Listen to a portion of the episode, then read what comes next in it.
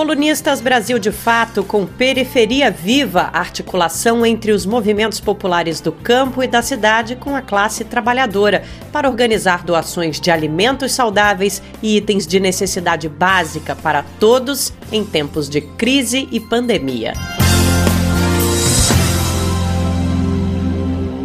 A criatividade é uma arma fundamental para aqueles e aquelas que querem construir trabalho popular desenvolver formas inovadoras e originais de se transmitir uma ideia, abrir uma conversa, convidar o povo para se organizar, é sem dúvida uma das melhores contribuições que os movimentos populares têm dado historicamente no mundo todo. Afinal, contra o bloqueio midiático e a criminalização da nossa luta, nós trazemos a alegria, a cultura e a originalidade para denunciar as injustiças e apresentar um novo horizonte possível. Chamamos de agitação e propaganda esse conjunto de métodos e formas que podem ser utilizados como tática para agitar ideias, denunciar as contradições da sociedade, fomentar a indignação popular e politizar os trabalhadores e trabalhadoras. Essa expressão, também conhecida como agitprop, foi criada pelos revolucionários russos para designar as diversas formas de fazer agitação de massas e, ao mesmo tempo, divulgar os projetos políticos da revolução.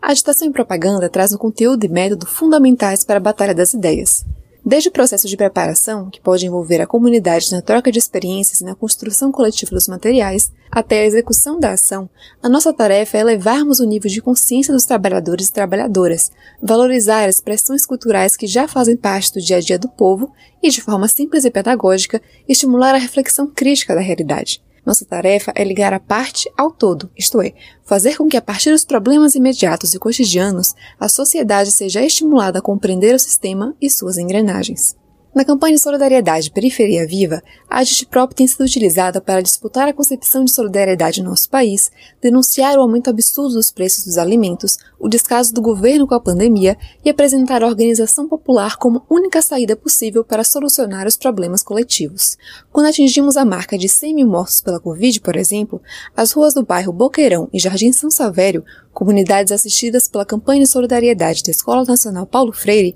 amanheceram com faixas denunciando a irresponsabilidade do governo Bolsonaro com os mais pobres. Já na Jornada Nacional Periferia Viva contra a Fome, atletas de Highline fizeram performance a 30 metros de altura para mostrar como o povo estava na corda bamba com o aumento do preço da comida. Música, teatro, poesia, grafite são inúmeras as expressões a partir das quais a Gigiprópria ganha forma mas a comunicação também é uma importante ferramenta que se liga à agitação e propaganda na batalha das ideias. Na campanha de solidariedade, o jornal comunitário Periferia Viva e a Rádio Zap também são instrumentos para dialogar com o povo e têm mostrado um grande potencial enquanto linha de ação da campanha da Escola Nacional Paulo Freire. São iniciativas que ligam diretamente os movimentos populares à comunidade e ganham cada vez mais organicidade à medida que o povo vai se tornando protagonista na produção desses materiais. O desafio está lançado. Como podemos impulsionar a campanha através da agitação e propaganda? Vamos usar toda a nossa criatividade e ousadia para construir novas produções, incentivar o povo a mostrar sua arte